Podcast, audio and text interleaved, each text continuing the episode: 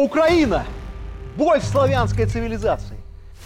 Боль не только украинского народа, а и белорусского и российского. Кто бы что ни говорил, а все мы дети одной колыбели. Мы все родные, мы братья. Это политический стендап на ОНТ, и сегодня с вами я, Олег Гайдукевич. Добрый вечер.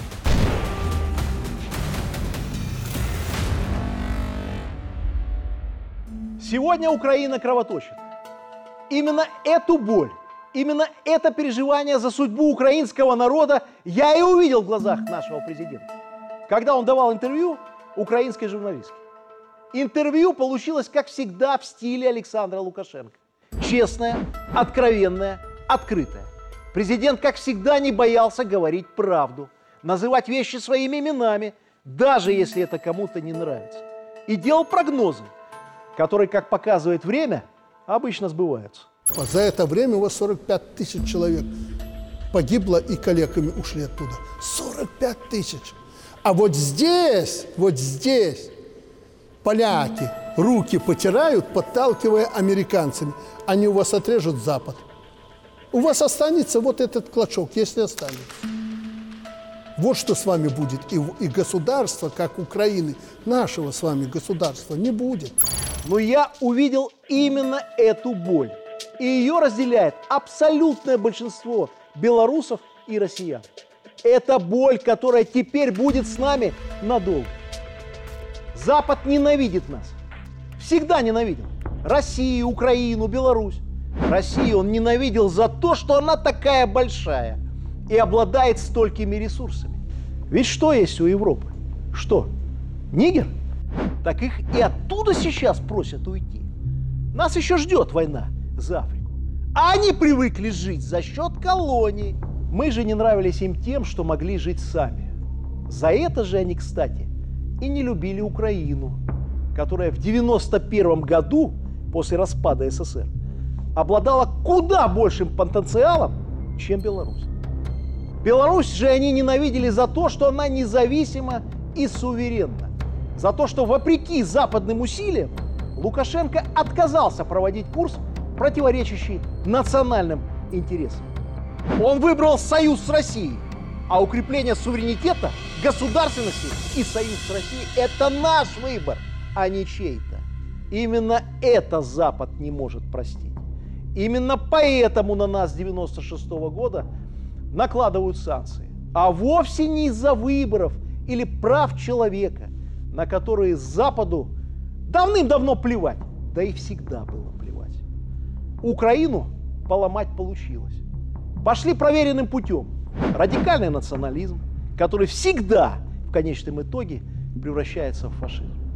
Все начиналось с поддержки якобы всего национального. Потом стали переписывать историю – Американские фонды, западные представительства множились как грибы.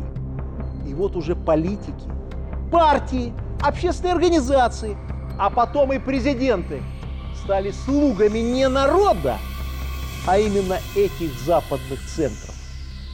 Украину стали грабить. Вначале провели приватизацию. Забрали экономический потенциал и все богатство, которое у нее было. Потом стали забирать землю, все продали. Пахотную землю, которой нет во многих странах Запада. Сегодня зерно. Все говорят о зерне, о зерновой сделке. А разве зерно, которое сейчас на Украине, принадлежит украинцам? Давно нет. Оно принадлежит западным компаниям. Когда страну разграбили, стали готовить к войне. Ведь постсоветские республики – Западу нужны только для одного – ослабить Россию и Европу. Страну, накачанную радикальным национализмом, фашизмом, страну, в которую вкинули миллионы долларов на милитаризацию, легко втянуть войну. Для начала надо создать гражданский конфликт. И в 2014 году это получилось. Развязали гражданскую войну, разделили народ – а потом бросили его погибать. Вы спросите, как мы докатились до этого? Как это произошло? Ведь это рядом. Украина и постсоветское пространство не первые. Нет ничего трусливее натовской армии, которая никогда никого не защищала и не спасала, а всегда только грабила и убивала. Натовская армия любит входить в страну, когда никто не сопротивляется, когда знают, что отпора не будет. Так было в Ираке, в Ливии, Сирии, Югославии, во многих других частях мира. Американцы и англосаксы давно поняли, зачем воевать самим. Лучше создавать конфликты и управлять ими. Так они делали на протяжении десятков лет. Стравливали шиитов, суннитов, алавитов, курдов. Стравливали народы Африки. Они поддерживали то одних, то других, финансировали, потом кидали. Все это делалось для одного – зарабатывания миллионов долларов и уничтожения, ослабления этих стран, взятия их под полный контроль. Кто создал ИГИЛ? Кто финансировал ИГИЛ? Радикальных суннитов, которые возникли после свержения Саддама Хусейна. США. Это не секрет. Кто взрастил Усаму бен Ладена, с которым потом сами же стали бороться? То же самое решили делать и на постсоветском пространстве. Еще до распада СССР вспыхнуло огромное количество межнациональных конфликтов. И за каждым из них стояли западные фонды и огромные деньги. То же самое сделали и с Украиной. Националистические и фашистские организации, возникшие там после распада СССР, щедро финансировались Западом под благовидной вывеской национального возрождения – и почему-то, почему-то борьбы с Россией тоже хотели сделать и в Беларуси. Как грибы после дождя различные фонды и организации стали расти в 90-е годы. Они договорились до того, что недавно, например, вот ликвидированная партия БНР на полном серьезе устами ее лидеров говорила о введении в стране паспортов чистых для нечистых белорусов, чистых белорусов. Поддерживали терроризм, который был тогда в России. Ну и куда же без переписывания истории? Сразу после развала СССР миллионы долларов пошли псевдоисторикам, которые стали стращить книги о другой Великой Отечественной войне, о хорошем Бандере и Шухевиче, о прекрасных полицаях, мы из Белоруссии изгнали эту гниль, а на Украине она проросла и дала свои плоды. Но мы не одни. Запад мечтал и рассказывал о том, что он изолирует Беларусь и Россию. Они говорили, вы будете одни во всем мире. Но все оказалось совсем не так. Второй антифашистский конгресс на прошлой неделе собрал в Минске представителей более 30 стран для того, чтобы сказать «нет» фашизму, «нет» колониальной политике, «нет» лжи и обману, «нет» развязыванию войн по всему миру в угоду интересов Запада. Нет цветным революциям, инспирированным извне, ради разграбления стран. Сегодня рушат в Европе памятники воинам-освободителям. Сегодня пытаются в один ряд на парадах в Западной Европе поставить ветеранов Великой Отечественной войны, тех, кто боролся с фашизмом, и фашистов и их приспешников. Этого нельзя допустить. Позиция Беларуси все больше и больше слышна в мире. Сегодня те предложения и инициативы, которые выдвинул Александр Лукашенко еще несколько лет назад и по Украине, и по другим болевым точкам, в мире слышны и их поддерживают все больше и больше. Ближний Восток, Африка. Все устали от колониальной политики Запада. От этого обмана, предательства, войн и фашизма, который поднял свою голову. Как и тогда, сто лет назад, фашизм был и есть инструмент в руках заокеанских хозяев. Но мир уже другой. Сотни стран смотрят на то, как Россия встала на ноги и дает бой фашизму. Весь мир видит Беларусь, которая стоит с гордо поднятой головой и проводит независимую политику. БРИКС, ШОС, За этими организациями будущее. И в них активную роль уже сейчас и в дальнейшем будет играть Беларусь. Авторитет нашего лидера и страны растет. И Европа никуда не денется. Проснется. И наши соседи тоже проснутся. Президент Беларуси протянул руку и полякам, и литовцам.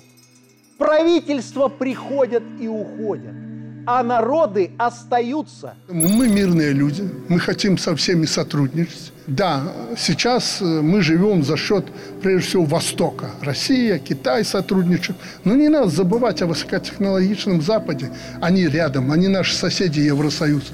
И отношения с ними терять нельзя. Мы к этому готовы, но с учетом наших собственных интересов. Поверьте, придет время, сейчас такая турбулентность, на вашем языке говоря, сложности большие. Но это нам еще в 2024-2025 году, я уверен, произойдут серьезные изменения в мире в том числе. Власть Польши может сколько угодно делать вид и придумывать, что Беларусь ей угрожает. Они могут строить стены, могут и купол возвести над Польшей. А после этого пойти еще дальше. В школах польским детям можно преподавать, что там, на Востоке, за польской границей ничего нет. Земля заканчивается. Как когда-то рассказывали, что она стоит на трех слонах, а слоны на черепахе. Я говорю о решении закрыть границу. Но правда в том, что соседи даются Богом, как неоднократно говорил наш президент. Поэтому мы не отменим безвиз. И тысячи туристов с Польши и Литвы, несмотря на ложь и пропаганду, и дальше будут ездить к нам. Литовский министр иностранных дел признал собственную беспомощность. Не справляемся. Давайте введем лицензирование поездок. Хоть как-то надеясь ограничить визиты литовцев в нашу страну. Говорит это об одном. О бесполезности и бесперспективности политики, которую сегодня проводят наши соседи. И еще немного об антифашистском конгрессе. Я был там и имел честь выступить. Мой дед Василий Сергеевич Гайдукевич – партизан, прошедший войну. Его война не закончилась в 45-м. Он воевал с бандеровщиной в лесах Украины, которая тогда была частью нашей великой Родины. В моей семье не получится рассказать о хороших бандеровцах, о хороших полицаях или о какой-то другой истории Великой Отечественной войны. Если он бы сейчас был жив, я думаю, он испытал бы два чувства. Вначале боль и разочарование. Как же? Антифашистский конгресс в Минске? Мы же победили! Мы же положили столько миллионов! Мы же спасли Европу и весь мир от фашизма! Они сносят наши памятники, развязывают против нас войну. Как же так? Но потом он бы улыбнулся. И, наверное, он улыбается сейчас. И все наши деды и прадеды, глядя на нас, на наших военных, офицеров, на своих внуков и детей. Потому что мы не предадим дела дедов. Фашизм будет уничтожен. Мы не дадим фашистам расхаживать по нашей земле. Наше дело правое, как и тогда. Мы победим. Помните, не бьют и не нападают только на сильных, потому что боятся. Другого пути нет. Меня зовут Олег Гайдукевич. Это был политстендап на телеканале ОНТ. Думайте, размышляйте и самое главное, действуйте. Вместе мы сделаем страну сильнее.